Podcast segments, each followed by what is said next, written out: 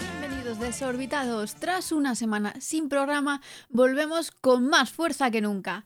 Hoy os traigo un episodio cargadito de actualidad espacial, donde os contaré la nueva fecha de Artemis 1, la misión que regalará Airbus a África, un nuevo contrato lunar de Thales Alenia Space, el retraso de la misión Crew 3, la creación de un centro I+D de Sadlink en Galicia y os contaré la misión Biomas de la ESA en una semana clave para el futuro del cambio climático.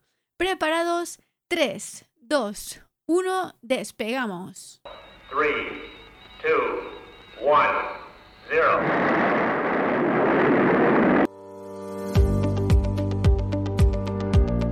NASA ha confirmado el retraso de la primera misión de Artemis, que devolverá a los humanos a la Luna para febrero de 2022. La primera de las tres misiones estaba en un principio programada para finales de 2021, pero una serie de retrasos en el cohete SLS ha provocado la demora de la primera misión. El lanzamiento de Artemis 1 una misión no tripulada que constituye el primer paso del ambicioso programa de la NASA para volver a poner seres humanos en la Luna se retrasará hasta al menos febrero. Durante el vuelo, la nave espacial no tripulada Orion se lanzará encima del cohete SLS para llegar a la Luna y viajar miles de kilómetros más allá de ella, más de lo que cualquier nave espacial destinada a transportar humanos ha viajado nunca se espera que esta misión dure unas pocas semanas y termine con el amerizaje de Orión en el Océano Pacífico. La agencia completó el ensamblaje de la nave espacial Orion en la parte superior del cohete la semana pasada en el Centro Espacial Kennedy de la NASA, en Florida. Con el ensamblaje y la integración del cohete y la nave espacial Orión completados, la NASA está cada vez más cerca de embarcarse en una nueva era de exploración humana del espacio profundo. Gracias al duro trabajo del equipo diseñando, fabricando, probando y ahora completando el ensamblaje del nuevo cohete y la nave espacial de la NASA, están en la recta final de los preparativos para el primer lanzamiento de la misión Artemis 1, allanando el camino para explorar la Luna, Marte y más allá durante muchísimos años. La plataforma móvil está lista para entrar en la fase final de pruebas antes de una ventana de lanzamiento que se abre el 12 de febrero y se cierra el 27 de febrero. Vamos, una fecha ideal para celebrar mi cumpleaños. Esta última etapa incluirá pruebas de integración entre Orión y el cohete antes de que la plataforma móvil sea llevada a la plataforma de lanzamiento. Si esta prueba, prevista para enero, tiene éxito, la plataforma volverá al edificio de ensamblaje de vehículos hasta que esté lista para el lanzamiento real. Tras el vuelo sin tripulación de Artemis 1, Artemis 2 será una misión tripulada que sobrevolará la Luna y Artemis 3 llevará a los astronautas a la superficie lunar, llevando allí por primera vez a una mujer y a una persona de color. El calendario de lanzamientos de las siguientes misiones depende de Artemis 1. Crucemos los dedos. La Oficina de las Naciones Unidas para Asuntos del Espacio Exterior, UNOSA, y Airbus Defence and Space han seleccionado a un equipo compuesto de la Agencia Espacial Egipcia, la Agencia Espacial de Kenia y el Programa Espacial Nacional de Uganda del Ministerio de Ciencia, Tecnología e innovación para una misión gratuita de un año a bordo de la Estación Espacial Internacional. La misión climática, que apoya los objetivos de desarrollo sostenible de la ONU, volará en Bartolomeo, la plataforma de alojamiento de carga útil externa de Airbus. El equipo desarrollará un sistema de cámaras de teledetección para vigilar el clima, las inundaciones y los efectos del cambio climático en África Oriental. Las tres instituciones han acordado una política de datos abierta, compartiendo la información y las imágenes adquiridas del proyecto para orientar los esfuerzos de mitigación del cambio climático en toda la región. Además de sus objetivos directos, el proyecto también demostrará el desarrollo de la tecnología espacial hecha en África, inspirando así a los ingenieros y científicos africanos. La UNOSA, junto con Airbus, y gracias al ingenio de los brillantes investigadores seleccionados, está haciendo posible que este módulo hecho en África vuele a bordo de la ISS. Este proyecto aportará valiosos conocimientos a la región de África Oriental para hacer frente a problemas acuciantes como las sequías e inundaciones y aumentar la capacidad de recuperación de su sector agrícola, lo que podría salvar muchas vidas y ayudar a construir un futuro mejor. También será una importante fuente de inspiración para que los talentos de África se incorporen al sector espacial. Por su parte, Airbus les ofrece su servicio de misión espacial Bartolomeo All-in-One, lo que significa que los expertos de la empresa europea se encargarán de todos los aspectos de esta misión espacial, trámites preparatorios, lanzamiento e instalación de la carga útil, operaciones y transferencia de datos. De este modo, el equipo puede concentrarse plenamente en el desarrollo y la explotación de su carga útil de vigilancia medioambiental, sin tener que preocuparse de nada más. Esta es una de las ventajas fundamentales del servicio Bartolomeo, que facilita el acceso al espacio como nunca. Y nos alegramos muchísimo de que África se pueda beneficiar de Bartolomeo. Thales Alenia Space ha sido seleccionada por la Agencia Espacial Europea para estudiar técnicas modelos y algoritmos fundamentales para facilitar un futuro sistema de navegación por radio lunar. Este contrato de estudio es parte de la iniciativa Moonlight de la ESA, cuyo objetivo es construir servicios de comunicación y navegación confiables para apoyar a la próxima generación de misiones de exploración lunar institucionales y privadas. Este contrato cubre la definición de los conceptos de determinación de órbita y sincronización de tiempo, los marcos de referencia lunares y las técnicas de modulación de señal para servicios unidireccionales y bidireccionales aplicables a las futuras comunicaciones de radionavegación lunar. La determinación de la órbita y la sincronización de tiempo son factores clave para proporcionar un posicionamiento preciso y sincronización de tiempo a los futuros usuarios de la Luna. Desde Tales explican que en los últimos años la comunidad científica ha estado involucrada en varios estudios sobre el sistema de navegación lunar y en particular sobre diferentes algoritmos de determinación de órbita y sincronización en tiempo. Algunos de estos algoritmos se han utilizado para aplicaciones terrestres, pero para el entorno lunar deben considerarse modelos adicionales y limitaciones tecnológicas. Y este es el desafío que Thales Alenia Space abordará en asociación con Telespacio, el Centro Nacional Francés de Estudios Espaciales y el Politécnico di Torino. Esta actividad complementa las actividades en curso de la fase A y B1, que estudiarán la viabilidad y definición de un futuro servicio de navegación y comunicaciones lunares.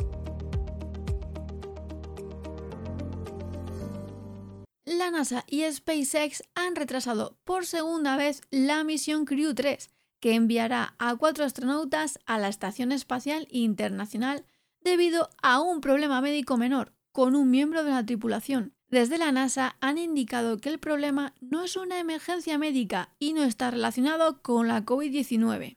Los miembros de Crew 3, los astronautas estadounidenses Raja Kari, Kayla Barron y Tom Mashburn, así como el astronauta alemán Matthias Maurer, permanecerán en cuarentena en el Centro Espacial Kennedy hasta su lanzamiento. Originalmente, la tripulación debía haber sido lanzada a bordo de una nave espacial Crew Dragon fijada sobre un cohete Falcon 9 desde el Centro Espacial de Kennedy el domingo 31 de octubre. Pero el día anterior el vuelo se pospuso hasta el miércoles para evitar un gran sistema de tormentas.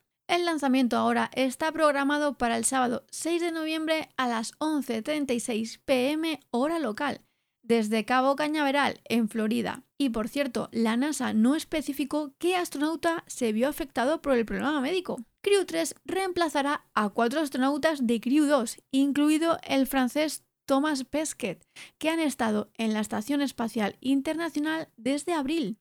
Crew 3 pasará seis meses en el puesto de avanzada orbital y realizará investigaciones para ayudar a informar la futura exploración del espacio profundo y beneficiar la vida en la Tierra. Los aspectos científicos más destacados de la misión incluyen un experimento para cultivar plantas en el espacio sin suelo u otros medios de crecimiento y otro para construir fibras ópticas en microgravedad que investigaciones anteriores han sugerido que serán de calidad superior a las que se fabrican en la Tierra. Los astronautas de la Crew 3 también realizarán caminatas espaciales para completar la actualización de los paneles solares de la estación y estarán presentes en dos misiones turísticas, incluidos los visitantes japoneses a bordo de una nave espacial rusa Soyuz a fin de año y la tripulación SpaceX Axiom establecida para su lanzamiento en febrero de 2022. Esperemos que a la tercera vaya la vencida.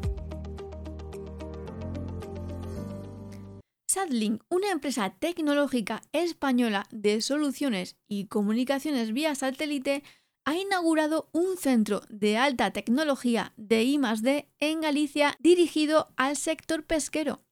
El objetivo de Sadlink es sumar nuevos recursos a un ritmo del 10% anual. Las nuevas instalaciones, ubicadas en el puerto de Marín en Pontevedra, cuentan con unas oficinas que ocupan una superficie útil de 605 metros cuadrados y reúnen actualmente a más de 20 profesionales de alta cualificación.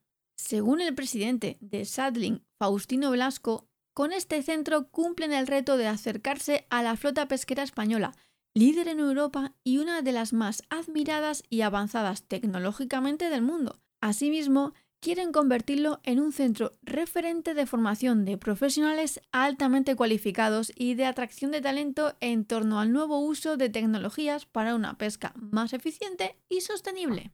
Las nuevas instalaciones de Sadlink albergarán principalmente tres tipos de servicios. El primero de ellos como centro tecnológico de comunicaciones vía satélite, ofreciendo soporte técnico a escala mundial y como complemento al prestado desde sus instalaciones en Madrid. Sadlink gestiona actualmente más de 2.000 servicios de este tipo de comunicaciones en los ámbitos terrestre, marítimo y aeronáutico y ofrece conectividad satelital a más de 1.400 embarcaciones en todo el mundo. En el entorno pesquero, además, gestiona más de 1.500 barcos con servicio de posicionamiento VMS y más de 250 con sistemas de monitorización electrónica a bordo EM. Cabe destacar que Sadling centralizará en estas nuevas instalaciones su proyecto Barco Conectado, clave en la digitalización del sector pesquero. Este concentra sus soluciones de conectividad vía satélite para la mejora de la eficiencia de su operativa, la seguridad y el bienestar de la tripulación y la reducción de su impacto en el ecosistema. Por otro lado, el centro también desarrollará servicios de producción y configuración de equipos de electrónica naval de gobierno, navegación, seguridad a bordo, radiocomunicaciones e hidroacústica, entre otras soluciones, en todo tipo de buques, tanto de ámbito civil como militar.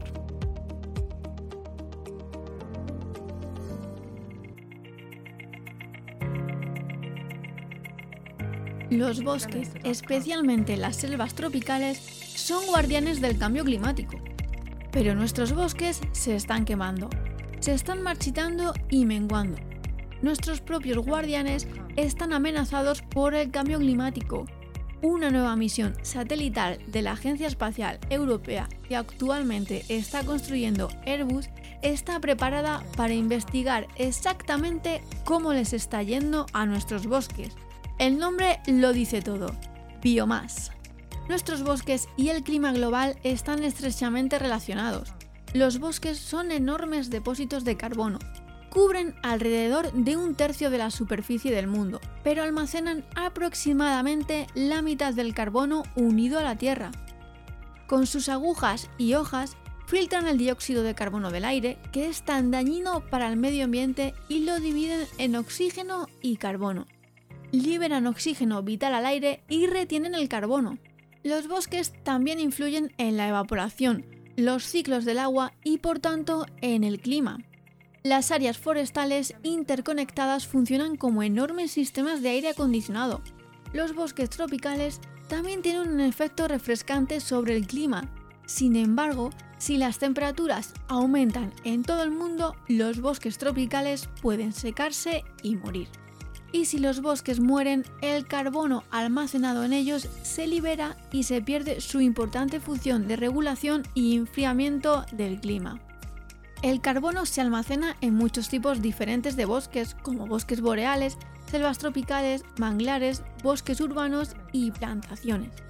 Estos bosques difieren en su capacidad para almacenar carbono y producir biomasa. Pero los expertos estiman que hasta el 75% de la biomasa mundial se encuentra en los bosques. Y los bosques se están encogiendo a una escala inimaginable desde 2010 11 millones de hectáreas por año o el equivalente a aproximadamente 30 campos de fútbol por minuto. Por lo tanto, la misión climática y medioambiental de biomasa de la ESA supervisará las selvas tropicales. Sus principales objetivos científicos incluyen determinar la distribución de la biomasa aérea en las selvas tropicales y medir los cambios anuales en esta masa la biomasa y la altura de la vegetación se registran a una resolución de 200 metros. Las intrusiones en el sistema forestal como la tala a una resolución de 50 metros. La nave espacial llevará el primer radar de banda P espacial para entregar mapas excepcionalmente precisos de biomasa de bosques tropicales, templados y boreales que no se pueden obtener en tierra. Biomass logrará esto utilizando un radar de apertura sintética para enviar señales desde la órbita y registrar la retrodispersión resultante creando mapas de la altura y el volumen de los árboles. Para ver a través de las copas de los árboles hasta los árboles mismos, Biomass empleará un radar de banda P de longitud de onda larga que nunca antes había volado en el espacio. Tendrá sus señales amplificadas para viajar desde una órbita a 600 kilómetros de altitud hasta la Tierra y viceversa. La misión recopilará información frecuente sobre los bosques mundiales para determinar la distribución de su biomasa aérea y medir los cambios anuales. Este satélite único proporcionará un mapa global completo de las existencias de biomasa forestal con una resolución espacial increíble, una vez al año durante la vida de la misión de 5 años proporcionando un conjunto de datos completamente nuevo para que los climatólogos trabajen. Estos mapas mejorarán enormemente los inventarios forestales existentes y brindarán información muy mejorada para la gestión de los recursos forestales de la Tierra. Los datos recopilados por Biomass también capturarán las estructuras geológicas del subsuelo en áreas desérticas y la topografía de superficies ocultas bajo una densa vegetación. Las observaciones de esta nueva misión también conducirán a una mejor comprensión de las tasas de pérdida de hábitat y por lo tanto el efecto que esto puede tener sobre la biodiversidad en el medio forestal.